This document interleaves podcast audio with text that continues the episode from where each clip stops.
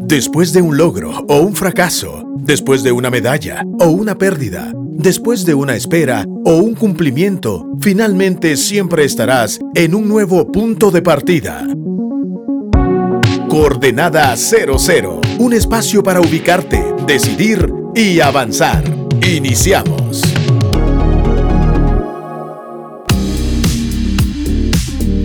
Bienvenidos a Coordenada 00, hoy es martes. Este martes es donde decidimos eh, encontrarnos en este programa y decidir movernos hacia el frente. No sé dónde te encuentras, en qué parte del planeta, en qué parte de la bella ciudad de Guatemala o en qué parte de este hermoso país te encuentras hoy. Cualquiera que sea tu condición, es una condición temporal si así lo decides y podés avanzar hacia el frente. El día de hoy quiero, bueno, primero les saludo, soy Meme Luxo. Me pueden buscar en redes sociales como Meme Luxo. Estoy ahí para servirles. Con algunos de ustedes desarrollamos conversaciones que me gustan. Me gustan. Eh, a veces eh, vienen conversaciones en formas de preguntas, otras en formas de opinión, otras en formas de crítica, pero todas funcionan. Todas funcionan y, y estamos ahí para servirles. Bueno, el día de hoy quisiera abordar el tema de la excelencia hablar acerca de la excelencia. Este fin de semana estuve hablando con, eh, con unos grupos de alabanza en Misco y hablamos acerca de la excelencia. Dije, bueno, qué desafío hablar acerca de la excelencia, porque da la impresión que para hablar de la excelencia hay que ser perfecto hay que ser eh, top, hay que ser súper excelente. Sin embargo, si somos honestos, hay ciertas áreas en nuestra vida en, las que hemos desarrollado la excelencia como parte de nuestro, nuestra forma de pensar. Y hemos tenido algún triunfo, algún eh, avance, algún fruto acerca de la excelencia. Y en algún sentido, todos en, en algún nivel u otro podemos hablar de eso. Creo que la excelencia debe ser también un estilo de vida. La excelencia debe ser una forma de pensar, la excelencia debe ser una forma de decidir y, de ver todo lo que hacemos. Entonces hoy vamos a hablar acerca de la excelencia y me gustaría compartirles con el tema de la excelencia cinco, de cuatro a cinco retos. A ver cuántos de esos me da tiempo de, de abordar. Ahora, resulta que la excelencia puede ser un reflejo de lo que tú valoras. Desde mi perspectiva, la excelencia es parte del carácter de Dios. Dios no hace nada mediocre. Dios todo lo hace de forma excelente. Él establece el estándar de cómo debemos pensar, hacer y sentir. Es decir, si nuestros ojos están en Dios y, vemos la creación de Dios, nos damos cuenta de que hay un parámetro, hay un estándar, hay una lógica atrás de todo eso que muestra o refleja excelencia. Cuando nuestra mirada está en Dios, cuando logramos contemplar nuestro entorno, y analizamos, nos damos cuenta que esa característica nos puede pegar a nosotros en la forma en la que hacemos las cosas, en la forma en la que pensamos y también en la forma en la que sentimos. La excelencia es contraria a la mediocridad. La mediocridad no demanda ningún estándar, no demanda ningún compromiso, no demanda ningún esfuerzo. La excelencia sí. La excelencia demanda compromiso, atención a los detalles, pensar, diseñar y ser elegante. La excelencia siempre va a ser un reto porque cuando crees que ya lograste hacer algo lo mejor posible para ti, siempre hay algo más que puedes mejorar. Ahora, no hablo acerca de la ansiedad de siempre buscar hacerlo todo perfecto, pero sí dar tu mejor esfuerzo, entender cuáles son las condiciones que tienes ahora, cuáles son tus recursos y cómo puedes comprometerte a dar tu 100% en este tiempo en la historia. Posiblemente, si tuvieras más recursos, si tuvieras otro espacio de trabajo, si tuvieras otro equipo de trabajo, las cosas pudiesen ser mejor.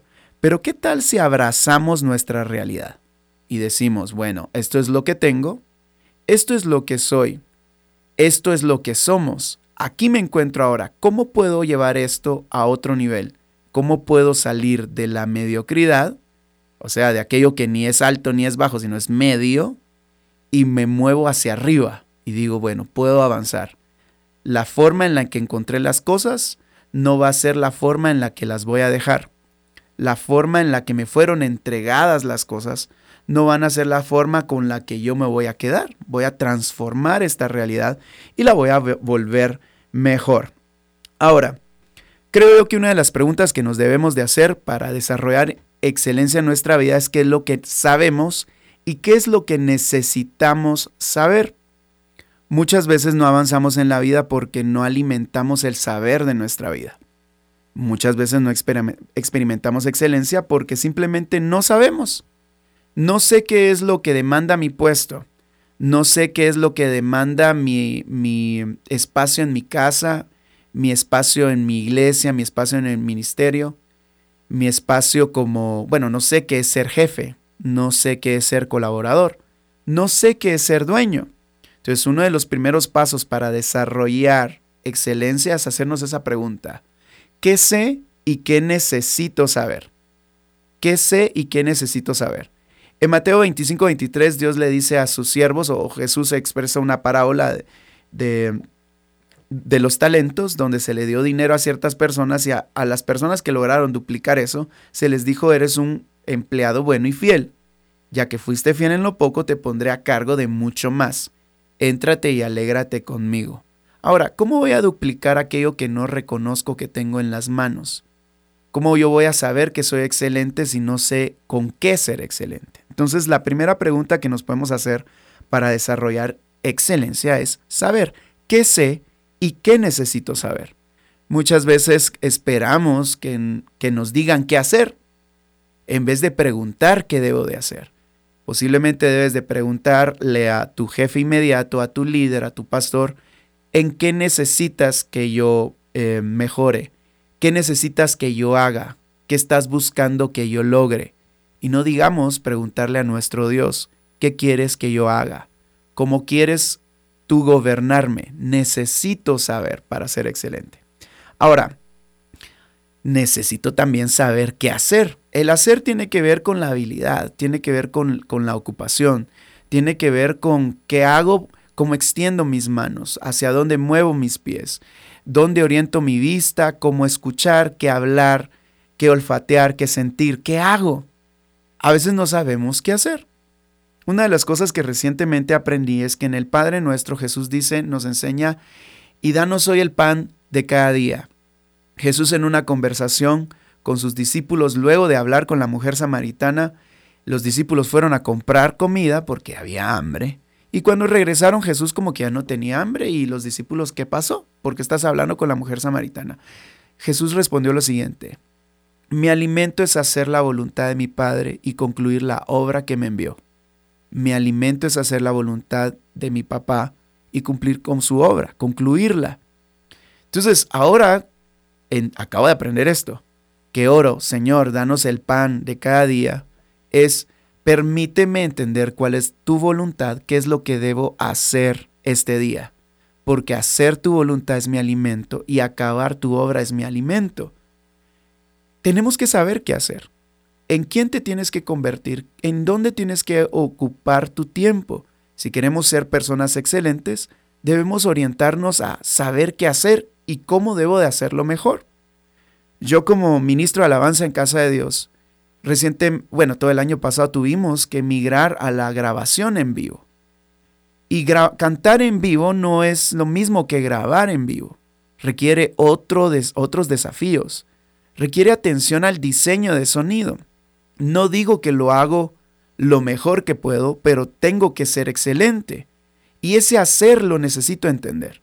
No es lo mismo que cante en el baño de mi casa, a que cante en un grupo en casa, a que cante en una iglesia en vivo, a cantar a través de un televisor, de una pantalla. La conexión es muy diferente. Para yo ser excelente necesito saber qué hacer, ubicarme. No todo lo que he hecho por años como ministro de alabanza me va a llevar al futuro, me va a llevar a mi excelencia. Necesito saber qué hacer. Y esa es una de las preguntas que debemos de hacerlo hacernos. Hay cosas que de pronto no nos salen de forma natural, así que para hacerlo con excelencia debemos de aprenderlo de forma profesional. ¿Verdad? Para ser excelente hay cosas que vamos a ser desafiados a no solo basarnos en aquello que nos sale por intuición o de forma natural, sino aprenderlo de forma profesional. Pregunta número uno, ¿qué, sé, qué, es, ¿qué debo saber? ¿Qué sé y qué debo saber? Pregunta número dos, ¿qué hago y qué necesito saber hacer? Ahora, Antes de irnos al corte y hacerle la sugerencia del libro de hoy. El tercer aspecto que nos debemos de hacer una pregunta es, ¿qué siento y qué necesito sentir? A veces en el ámbito de las emociones, la excelencia se ve como en amenaza, casi que quiero asesinar a la excelencia porque no siento bien. Sé que sé y hago, pero no siento bien. Muchas veces hay mediocridad en la forma en la que asimilamos la realidad. Hay mediocridad en la forma en la que resolvemos nuestros conflictos. Nuestros sentimientos nos ganan en nuestras conquistas y las conquistas que nos van a llevar a la excelencia a veces las perdemos porque no sabemos sentir. Y muchas veces la excelencia se ve amenazada porque las emociones, la forma en la que sientes, la condición de tu corazón, los pensamientos recurrentes que tienen, están minando tu excelencia. De ahí es importante cuidar el corazón y cultivar una vida no solo sana, sino salva. En algunas ocasiones en este programa les he mencionado que la salvación que Jesús nos ofrece es souso. Souso es bienestar emocional, mental, físico y prosperidad. Esa es la salvación por la cual Jesús se hizo maldición para que tengamos bendición. Y muchas veces necesitamos cultivar para ser excelentes una vida salva. ¿Salva de qué? De enfermedades. ¿Salva de qué? De conflictos sin resolver. ¿Salva de qué? De heridas en el alma. ¿Salva de qué? De, de la pobreza. Y esa pobreza muchas veces está en las emociones.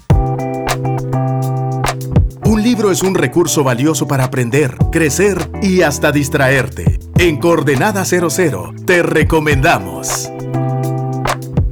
Hay un libro de 1992 que se llama Tranquilidad Financiera. Saben que a veces cuando se trata de dinero, el desafío es ser excelentes en el manejo de él. Y nos damos cuenta de que muchas veces se nos va el dinero en gastos muy pequeños, eh, en gastos hormiga, que de pronto no les ponemos tanta atención. Porque ah, decimos, ah, indulgencia por ahí, indulgencia por allá, pues sí puedo esto, me va a premiar aquello y lo otro, y de pronto ya no tenemos tranquilidad financiera. Em, y hay un autor, de hecho pueden buscar varios libros de él que se llama Dave Ramsey. Dave Ramsey. Y hay un libro que se llama de Tranquilidad Financiera, como para empezar a estudiar esta idea de ser excelentes con el manejo del dinero. Entonces esa es la recomendación del libro de este programa, Tranquilidad Financiera de Dave Ramsey. Hay muchas cosas ahí bastante interesantes como para, para adoptarlas, ¿verdad? Como un estilo de vida.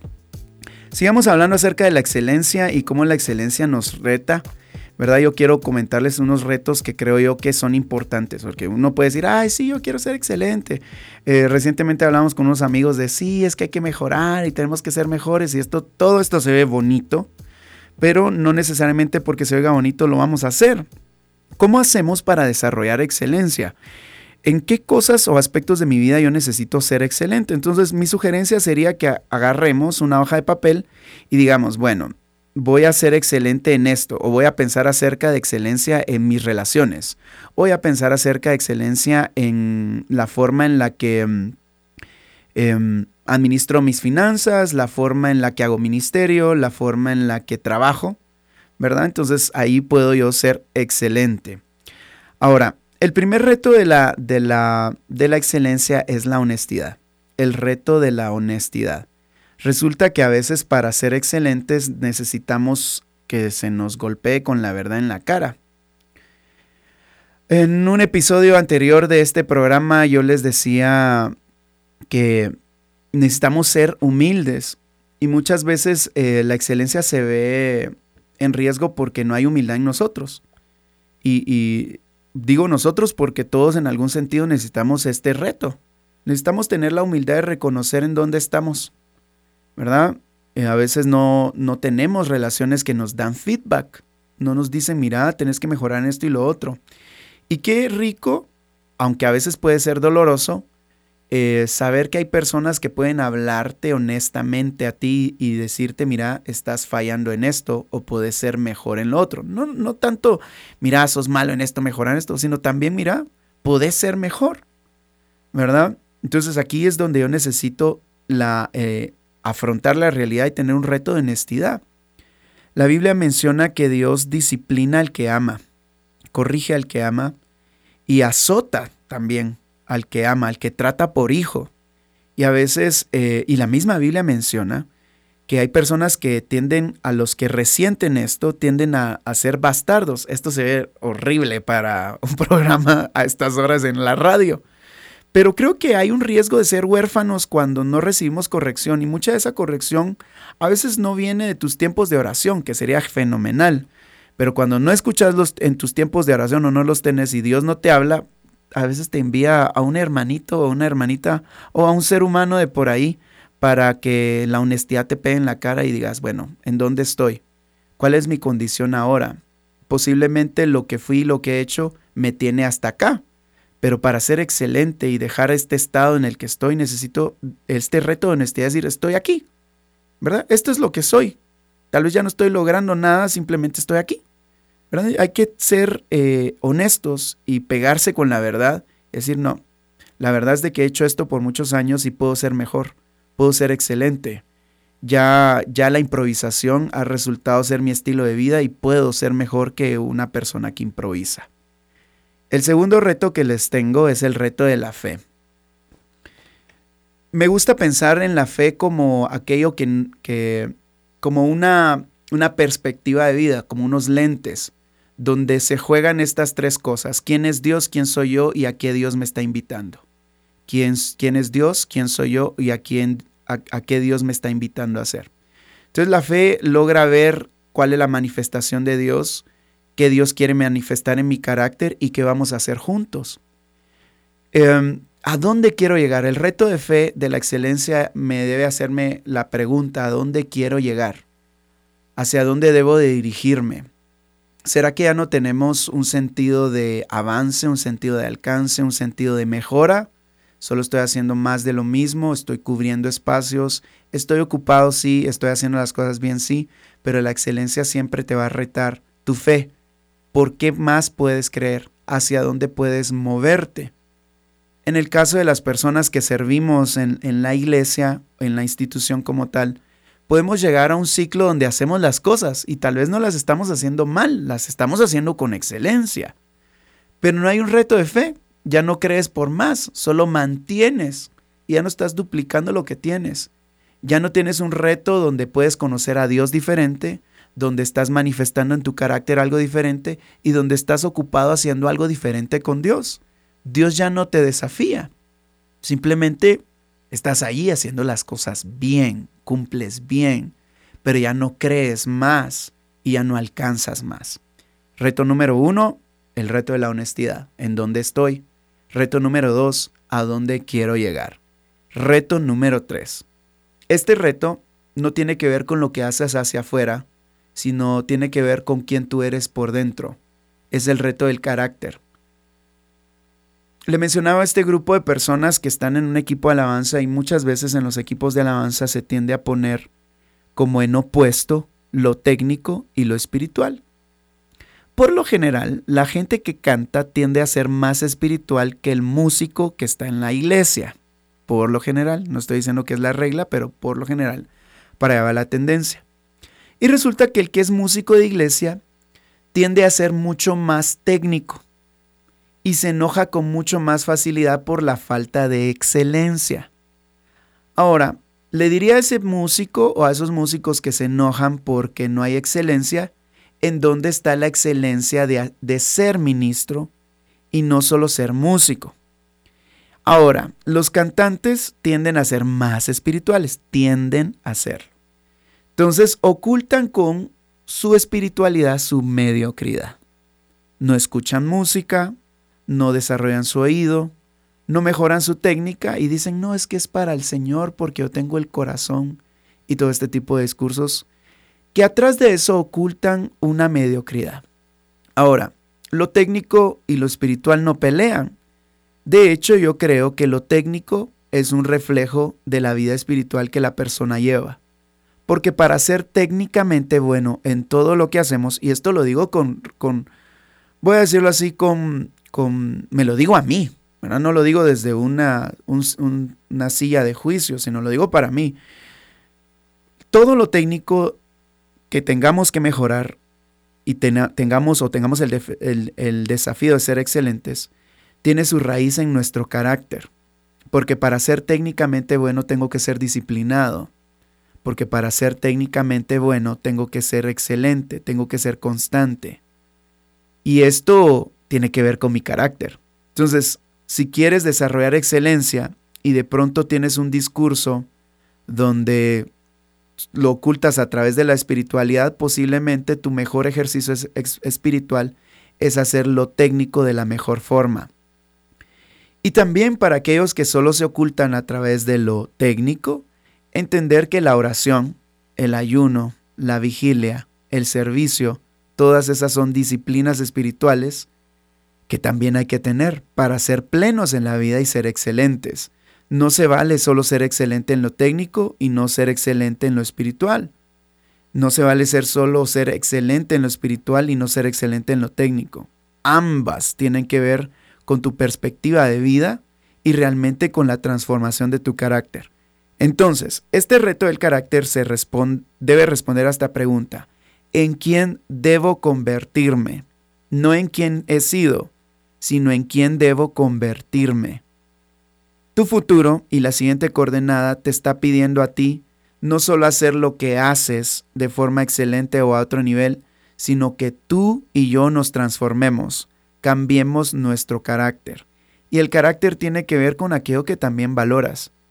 Jesús, Dios, Padre y el Espíritu Santo tienen una infinidad de características que demuestran su carácter como para que nosotros las reflejemos y las adoptemos en nuestra vida.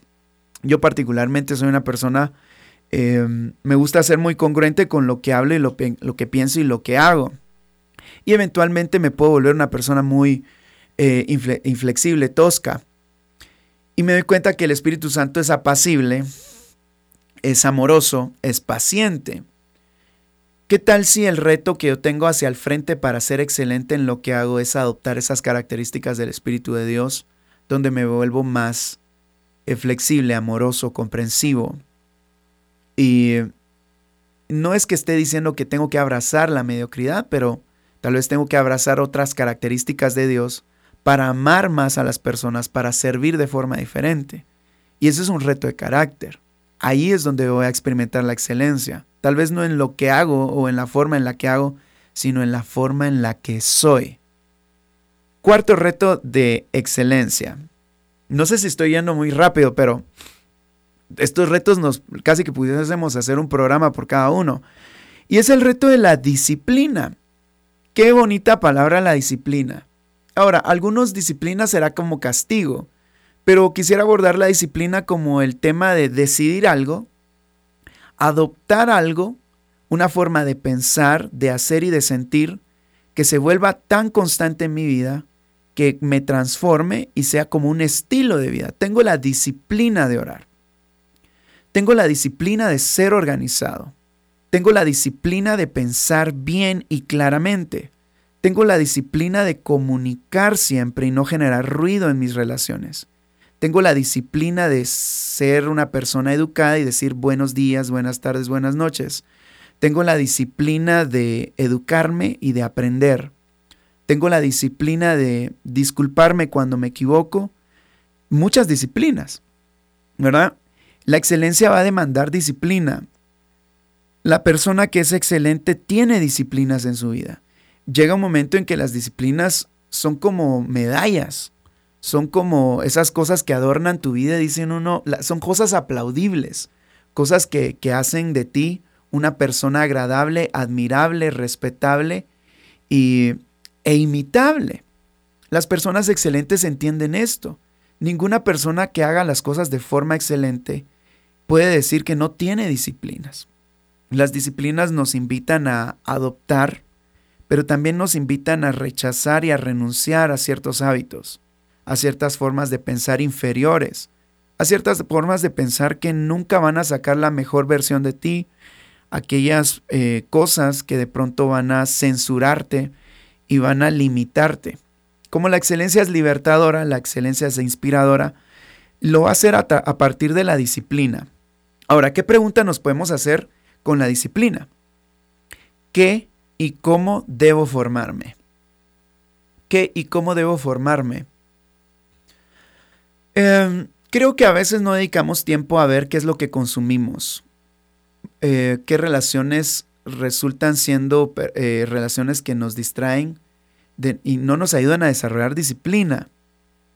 Recientemente tengo, em, tengo ciertas conversaciones con ciertas amistades que me permiten a mí desarrollar disciplina en mi forma de comportarme, en la forma en la que debo ser constante, en la forma que debo ser flexible. Me ayuda a tener relaciones y ambientes que me ayuden a ser disciplinado.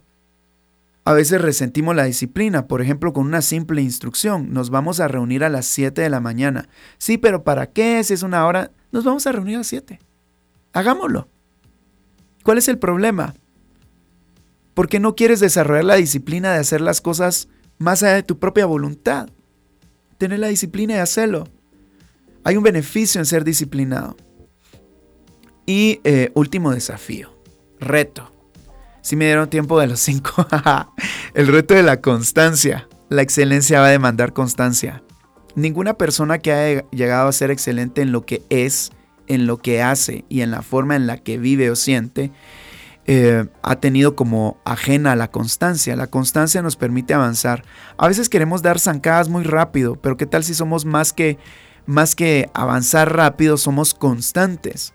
Soy constante en la forma en la que asimilo la realidad. Ya no me voy a hacer la víctima.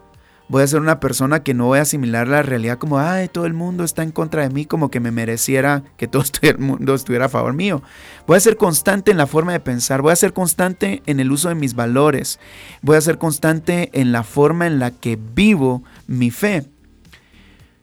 En este sentido, la constancia nos invita a no detenernos, a ser este, este tipo de personas que menciona la Biblia. El justo, el, camino del justo es como la luz de la aurora que va en aumento. Avanzamos, avanzamos, vamos en aumento. Y aquí la única regla es no detenerse a menos que Dios lo indique. ¿Verdad? A veces estamos tan afanados con ser excelentes que estamos casi que cayendo en la en el adornar las cosas y en hacerlas mejores. Queremos hacer mejores escenarios y estamos más saturados haciendo escenarios que olvidamos el mensaje que damos en el escenario. A veces estamos tan afanados en ser excelentes en nuestra imagen que olvidamos en cultivarnos a nosotros. Entonces, hay que seguir avanzando a menos que Dios indique que paremos, ¿verdad? Para que reflexionemos y mejoremos, no solo hacia afuera, sino hacia adentro. Ok, este es el final de este programa. El desafío de ser excelente está ahí, los retos están ahí. Si pueden compartir este programa, se los vamos a agradecer. El reprise es a las 11 de la noche y pueden encontrarnos en todas las plataformas de podcast para escuchar este programa, asimilarlo de otra forma diferente o compartirlo para alguien más. Se despide ustedes, Meme Luxo. Gracias, Mike, por estar en controles. Hasta la próxima. Esto fue Coordenada 00, un nuevo punto de partida si quieres escuchar nuevamente este episodio o compartirlo, visita actitud.fm.